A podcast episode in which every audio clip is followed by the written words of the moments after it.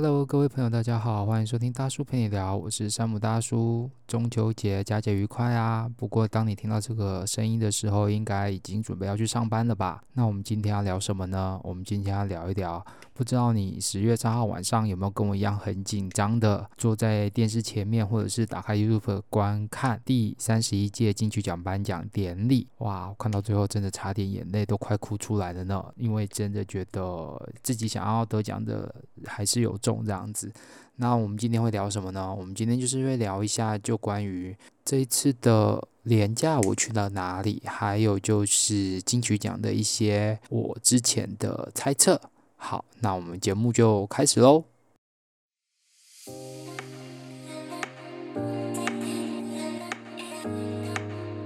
各位听众，大家好，欢迎收听大叔陪你聊，我是节目主持人山姆大叔。这一个节目主要在分享两岸的工作、教育、家庭、爱情、生活等等面向的相关议题，希望你会喜欢。那也希望你可以持续关注跟收听。我们节目马上开始。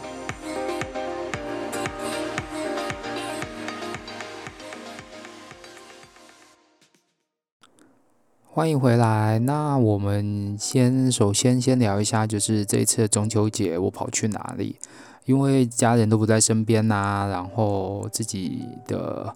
另外一半也都不在身边，所以只好就是既然都不在身边，那我只好去找一下其他人了这样子。所以这次的四天的连假，其实我提早两天就飞往厦门去了，去想说可以回到母校去看一下。对，然后还有就是跟一些呃以前的厦大的学弟妹聊聊天啊，但是发现这一次还有以前的厦大的老师，但是这一次发现厦大进不去，对，连校友卡都进不去，我就想说那算了，所以我只好跟我的一些以前在武夷学院教书的学生们碰头，但也只有两位啦，其他人都在工作，没有办法过来，就是大家吃个饭这样。所以就是遇到了两个，那一个的话目前正在饭店里做就是行政秘书这样，那一个的话就是在一个就是网络公司当文案写手，对，在网网络公司当文案写手。那其实，在聊天的过程当中，都会想起，当然都是会谈一些就是以前学校老师们之间的爱恨情仇啦，然后一些八卦。在这边就不多此赘述了，就没想到就是嗯嗯，对了，好了，不要乱讲话好了。对，因为有一些事情就是突然发现啊，原来谁跟谁不是原本有结婚，然后离婚了，然后跟院上的老师，然后又又又又在一起这样，然后就发生一些就是很像八点档里面会出现的事情。Anyway，不管怎么样，这个都不是重点，这次的重点主要就是跟。呃，两个学生见面，也跟一些老朋友见面。那我我会发现，就是说，因为福建的农村还蛮多的，所以在跟我们很很久以前有讨论过一件事情，就是农村的父母都希望小孩可能在大学毕业后马上就是结婚生小孩，然后不然的话就是至少不要超过二十几岁结婚生小孩。那我这次跟我几个以前工作的朋友见面，也发现说，哦，原来他就是。呃，在二十八岁的时候，哎，二十八还三十岁的时候结婚，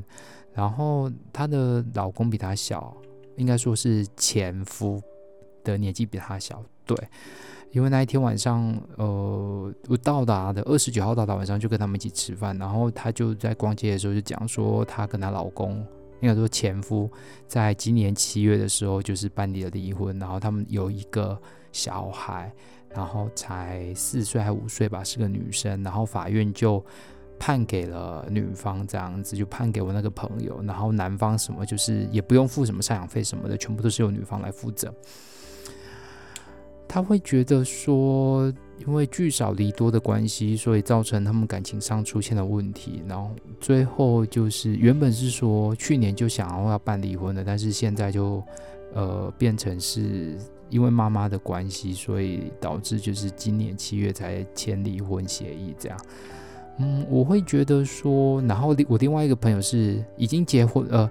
就是应该是说生命组成熟饭的老婆在下个月双十一要预产的，然后但是婚礼都还没，呃，就是民间习俗还没办，已经去办的公，就是办了，就是户政已经去签名了，但是就是习俗还没办。然后原本说要请什么六十桌什么的，没办法，你看现在疫情的状况就是没办法。原本说十月四号要请，结果也是被政府打回来，就是说没办法哦，现在都不能请。我就想说，现在你最好能请的头啦。请不起来，但是还是一样，就是他们照的那个礼俗，先走了一次，先走了一次这样子，因为拖太久了。从原本的去，呃，应该说从去年十月原本就要结婚，然后拖拖拖拖拖到现在，老婆下个月就预产期了，这样。对，所以一个离婚了，一个就是结婚了，然后准备就是要办，就是应该说已经结婚了，然后不办婚礼这样。对于他们来讲，好像。婚姻已经不再是人生最主要一件事情。对于我那个已经离婚的朋友来讲，他觉得说，虽然说现在还很年轻，就三十一二岁吧，我记得没错，他的年纪如果是这样，大概三十一二岁，然后会想说，现在就以工作为主，然后至于下半辈子是不是还要再结婚，再说吧，找个合得来的人就好了，不一定要结婚了，因为觉得很累。对，然后另外一个就是说，另外一个就是想说，嗯，结婚不不见得是一定要结婚，但是至少能够找到一个可以相处在一起的另外一半就好。所以，呃，这个情况其实在目前的北上广深也是这样，就是结婚的年纪越来越大，大概在二十九、二十八、二十九，甚至三十岁，甚至有的到三十几岁还没结婚。在中国的观念来讲，就是女生年纪越来越大，好像结婚的本钱就越来越少。然后我就跟他们讲了一个观念，他们都觉得很不可思议。我就会觉得说，如果当男方跟女方两方就是结婚了之后，发现如果女方的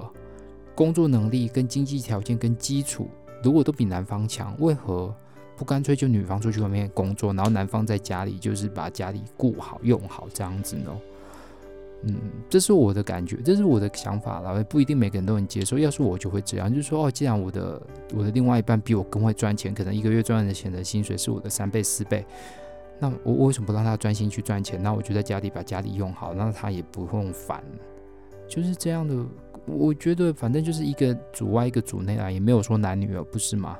现在的观念不就是这样吗？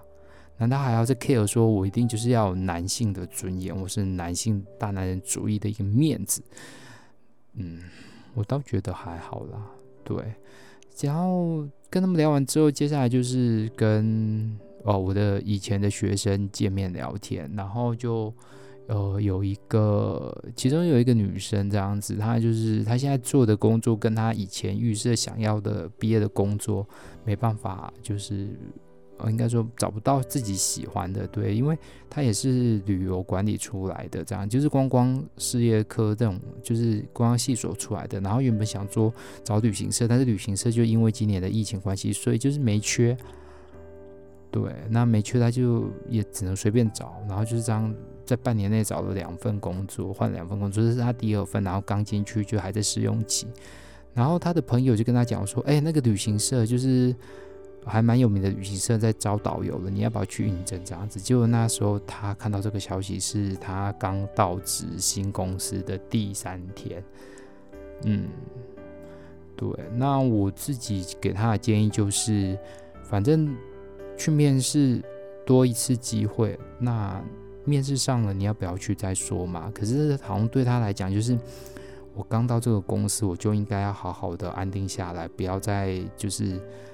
嗯，东跑西跑，或者是说再去应征别的工作，因为这样好像对他来讲就是，呃，工作的资历或者是怎样的状况上好像不太好。这样，我倒觉得是说，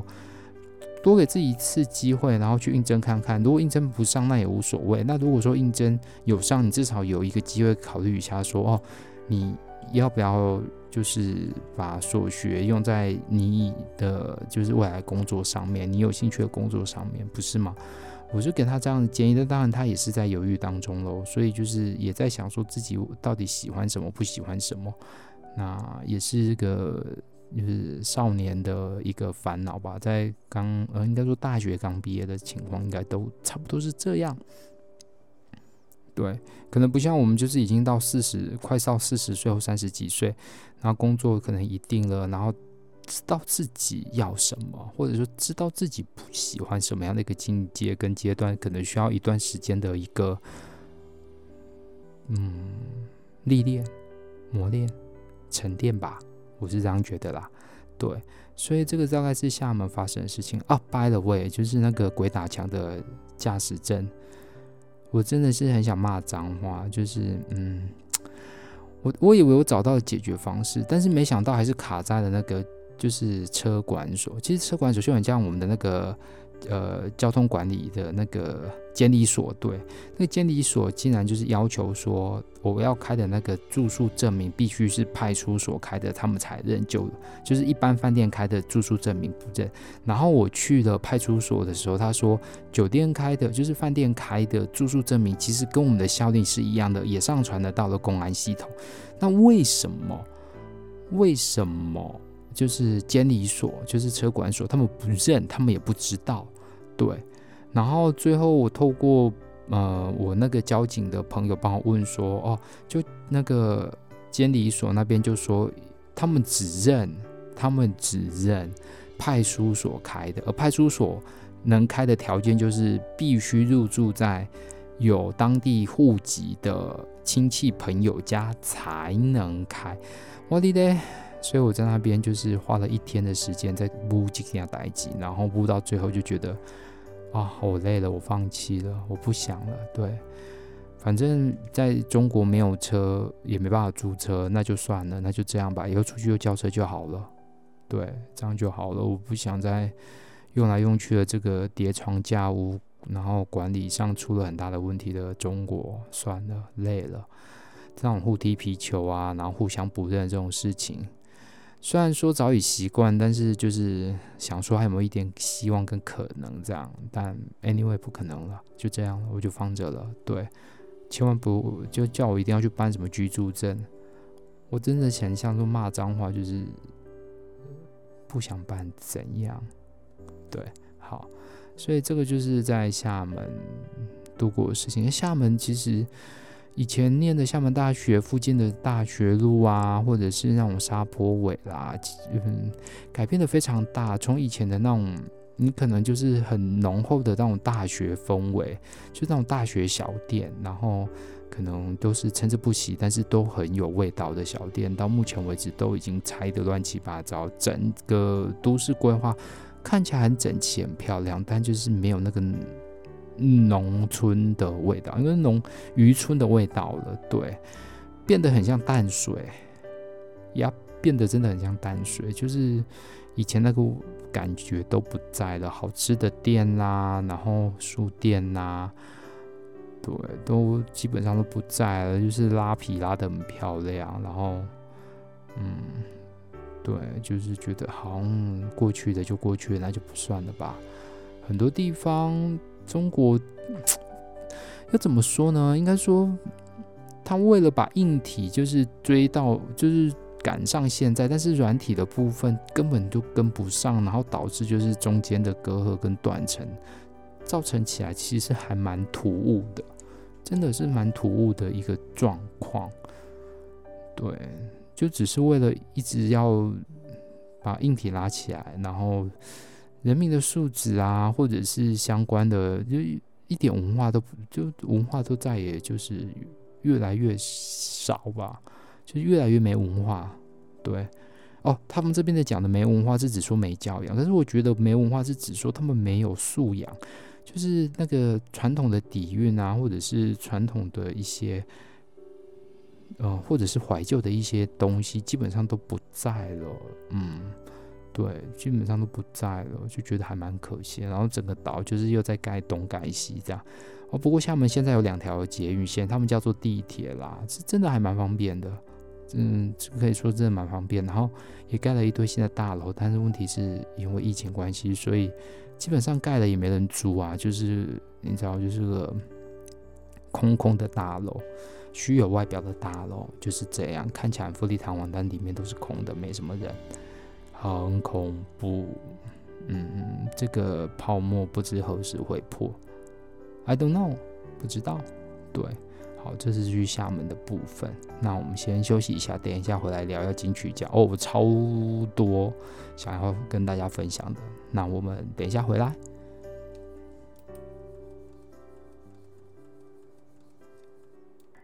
欢迎回来。那我们接下来这个阶段要探讨的是十月三号晚上金曲奖的部分。之前在好几集以前有讲过一集，就是不负责金曲奖音乐讲座。然后那时候就跟大家乱介绍了一下。不过后续就是应该说十月三号在看我的时候，觉得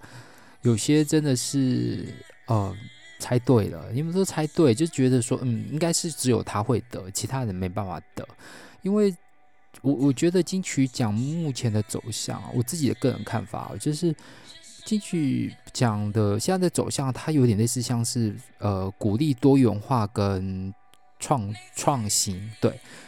多元化跟创新，所以如果说你是那种再回国的，就是你以前有提名过，然后没有得奖，然后你这次又再提名。被提名上的话，除非你的创作，或者是你的唱功，或者是你的风格跟过往你的的应该说曲风或词或词或者是相关的东西是打破以往的东西，你才可能会得奖。对，所以其实现在的金曲奖已经不再像是以往说一定要走得很商业化，没有，就已经朝向了就是。可能有时候就可能只办给一些，可能慢慢朝向了，就是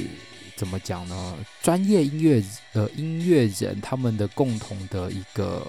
评比的结果，所产生可能就是最后的这种得奖，就想说，诶，为什么他会得奖这样子？就是他可能就是颁给了，怎么说呢？嗯。给音乐人的，跟这可以这么讲，就是他的评评方式跟你的认知上的差别会有些会越来越大，有些会越来越大。嗯，那接下来你在背景音乐，如果说你有仔细听的话，可能你会听到，就是这个我就是赌他一定会上的，就是呃由张惠妹直接签下来的艺人嘛，叫做持修。那他的岁数很小，才二十。出头岁这样子，二十出头应该是二十出头岁吧。那这是他入围的歌曲，叫做《根本不是我对手》。然后我真的超喜欢这首歌，对，因为一个很年轻的，就是就看起来很幼，嗯，脸看起来很幼齿。然后重点是他长头发，说真的就是，呃，一个完全就是与现代的小孩子完全不一样的一个走向风格，对。跟去年的利友王就是金曲歌王利友王的那种，就是风格完全的不同，然后不再是走常规路线，然后那时候当下就是喊到他名字的时候，我气差点尖叫这样子，因为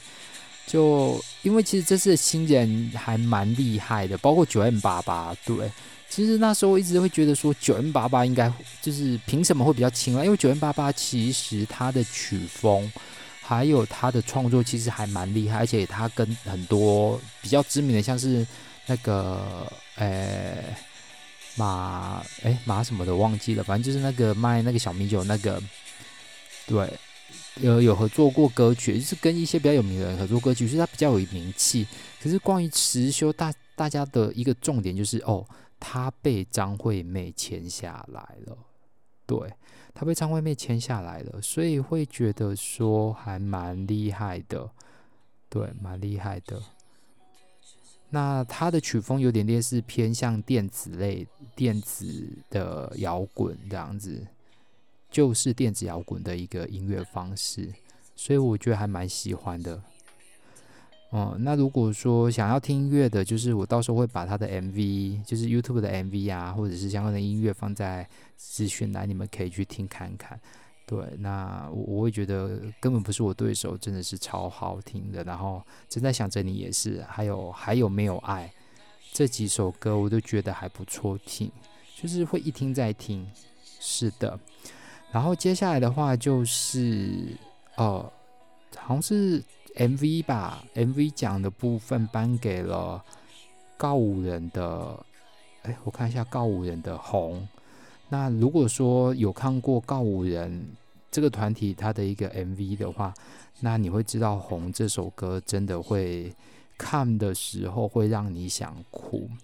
那他的一个 MV 的故事是在讲说，呃，哎，要透露这么多吗？他这首歌的背景其实有一点，就是悲剧啦，对，这是悲剧。然后，哎，主要的部分是在于说，他这一首歌虽然取名叫《红》，但是他的 MV 故事是在描述说，一个妈妈带着一个孩子，呃，就是说，就跟他儿子在夜市摆摊，然后主要是卖灯具这样子。然后 MV 的故事是说，就是孩子，就是他的小孩，就是已经二十几岁，然后在有一次。呃，跟妈妈就是妈妈在那个摆灯具，然后就叫小孩子先回家，然后在骑脚踏车的途中，然后小孩子就被车撞死了，这样子。应该说没有撞死，还是撞到可能残呃昏迷，然后找找不到凶手，然后妈妈就是就是一直在拜托大家说有没有看到那个录影啊或者是什么的，然后在一直在警察局前面这样子。对，然后最后小孩子死了，然后他就是在就是半夜的时候点起所有的灯，然后幻想自己跟呃跟自己的小孩在共舞的这种 MV，就是看了真的会难过，真的对。然后搭配这个歌曲真的是还不错啦，我是觉得还蛮好听的。那告五人这次其实他也有入，诶，他们好像有入围蛮多奖项，可是就。好像只有中了这一首这样子。那这一首红的话，呃，收录在我肯定在几百年前就说过爱你。对，这个专辑里，这个专辑里。那如果你喜喜欢告五人的风格的话，我其实还蛮喜欢告五人的。然后他们也有一首歌叫《法兰西多士》，还有就是他们之前的乐团出过一首歌名叫做《你想不想吃哈密瓜》。对，我就觉得这个乐团也蛮厉害，就是还蛮有趣的。告五人的部分，是的，这是高五人，然后他们好像是，我记得好像是最佳 MV 奖。嗯，然后接下来的话，我们进直接进入到，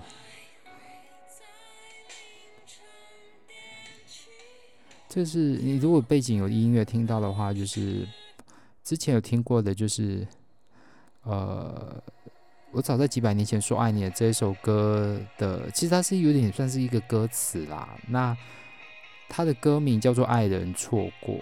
爱人错过，我倒觉得还，嗯，取名这个也 OK 啦，取名这个也 OK。对。然后接下来要讲的是什么呢？哦，最佳国语男演唱人。嗯，原本是想说黄明志会得，但是没有得，给了吴青峰。那另外一个，其实我觉得唱得很厉害的，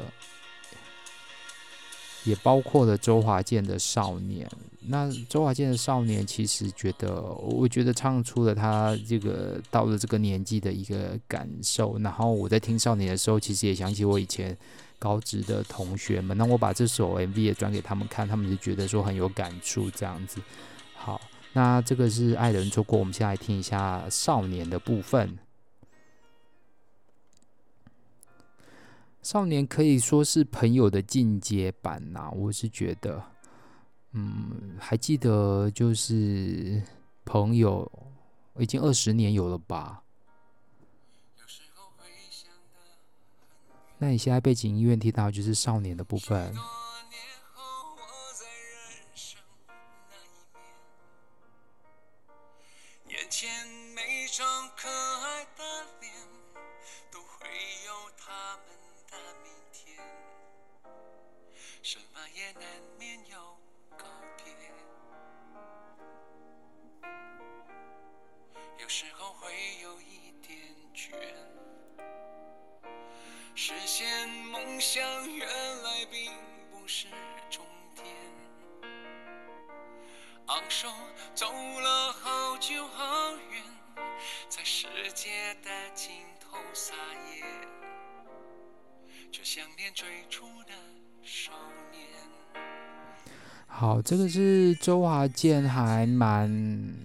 蛮多年，我觉得他好久没出专辑了。对，那这次的专辑，我觉得就是把他这几年来的一个心路历程，然后写成了这首歌。那里面的部分的话，就是蛮多沧桑历练的吧，我觉得。那其实他的唱功还蛮厉害的，虽然就是很不经意，但是其实他唱功还蛮厉害。这是我个人对他的一个评价，因为我小时候就是听周华健长大的。我是说真的，我家里还有他卡带，一堆卡带哦，有点爆声的，就是我我自己还现在收藏他的一堆卡带在我家。嗯，我小时候偶像是他，嗯，然后一直听到现在。嗯，那他因为后面的专辑，因为都比较在中国发展，所以我觉得他在后面中国的发展，其实他的创作潜能呃的的那个能量就慢慢降低。那这这一张专辑，我觉得又把他拉回以前的那一种状况，我觉得还蛮好的。然后再来的话，就是吴青峰。吴青峰以个人名义，就是离呃，应该说在苏打绿休团三年，那然后在中国发展非常的，他有一句话就非常的火红，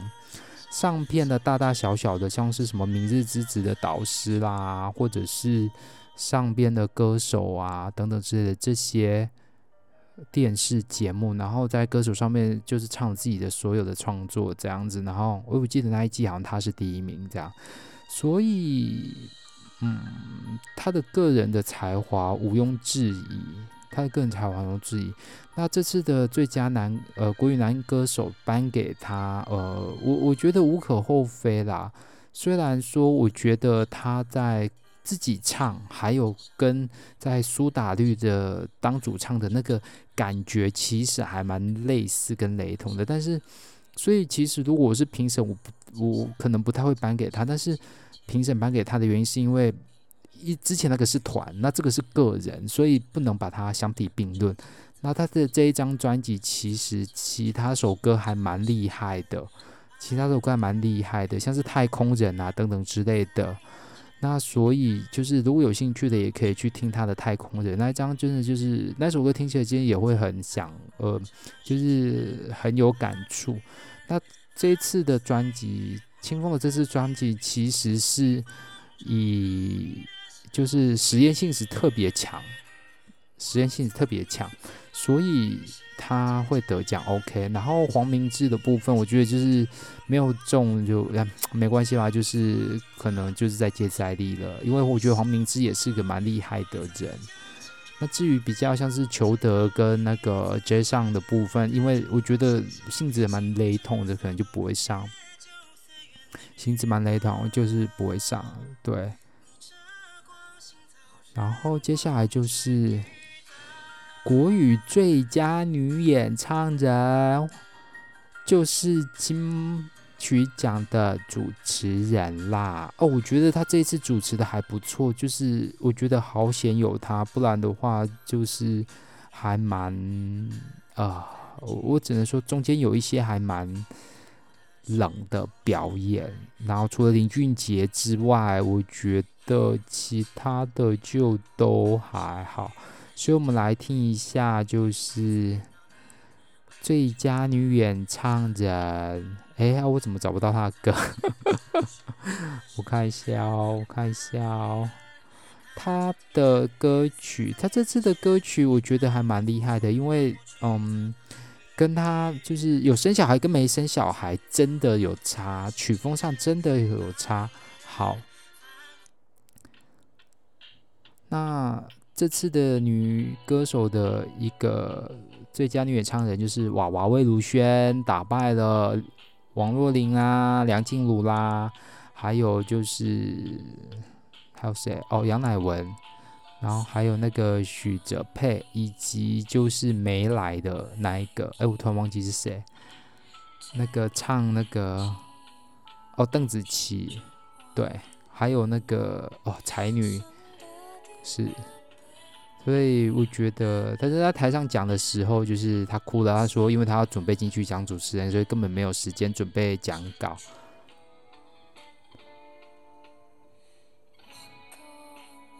那他的这张专辑，我觉得唱出了就是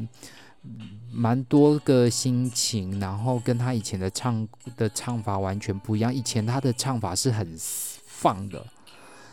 对，很放，在情感上的话也是很放，然后唱的话就是会比较随自己喜好。那在他结婚生完小孩，包括说可能经历了家人的过世、好朋友的过世之后。他的歌曲开始加了，就是有故事的，就是情感有收敛起来，然后在收放自如之间，就是又找到自己的一个，我觉得一个痛调吧。对，找到自己一个痛调，嗯嗯嗯，所以我我觉得那时候猜我也是会猜他会中这样，因为陈珊妮跟许哲佩的，还有跟杨乃文，其实三个蛮类似的，然后。我们不会猜，我那时候没有猜那个谁哦，还有王若琳。王若琳因为是就是旧歌翻翻唱，所以我觉得他应该不太会得。然后再的话就是梁静茹的部分已经过了那个时间段了，就是他以前是会 OK，但是现在就是没办法了。对，我我个人是这样觉得，因为他现在的唱法跟还有他的一个唱功跟。过去的就很类似，对，所以变成是说就是 say sorry 啦，嗯嗯嗯。那当然，最佳专辑好像是给了国语最佳专辑，好像是给了那个大家跌破眼镜的，对，真的大家跌破眼镜。哎，我看一下哦，最佳专辑给了谁呢？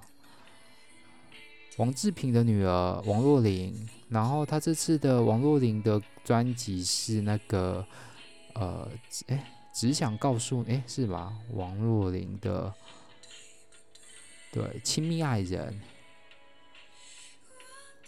王若琳的亲密爱人其实就翻唱旧歌啦。那他的翻唱有一种就是古老，比较说传的味道，嗯。那如果说你喜欢就是那种比较老歌的部分的话，其实就可以，就可以就是去听他的专辑《亲密爱人》。嗯，他他的歌曲也是怀旧类型，然后或者是说带点改编的摇滚类型。那接下来就来听一下他的歌曲喽。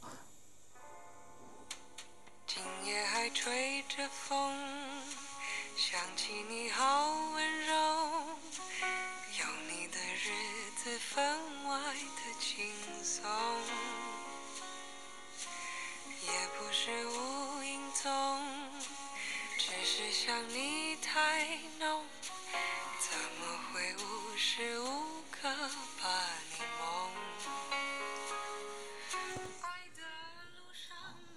哦，这是王若琳她改编的歌曲，我觉得也蛮好听的。对，那他爸爸就是那个超级有名的制作人王志平，嗯，对，所以他得奖的时候，他爸，因为说那一天晚上在看金曲奖的时候，他得奖的时候，他其实还有点恍惚，哈，是我吗？的那种感觉，就是就是呆住了，哈，是我吗？是我吗？这样子，然后跟王威如先上台领奖的时候，那种哭是，哦，我终于得奖了，这样，对。然后金培墨做的站就是梁静茹，她的入哎应该入围六次了吧，都没得，五次还六次都没得。对，好，那接下来的话，最后一首就是我真的只能说他妈的真的超好听的，我觉得他不得才有鬼的这个人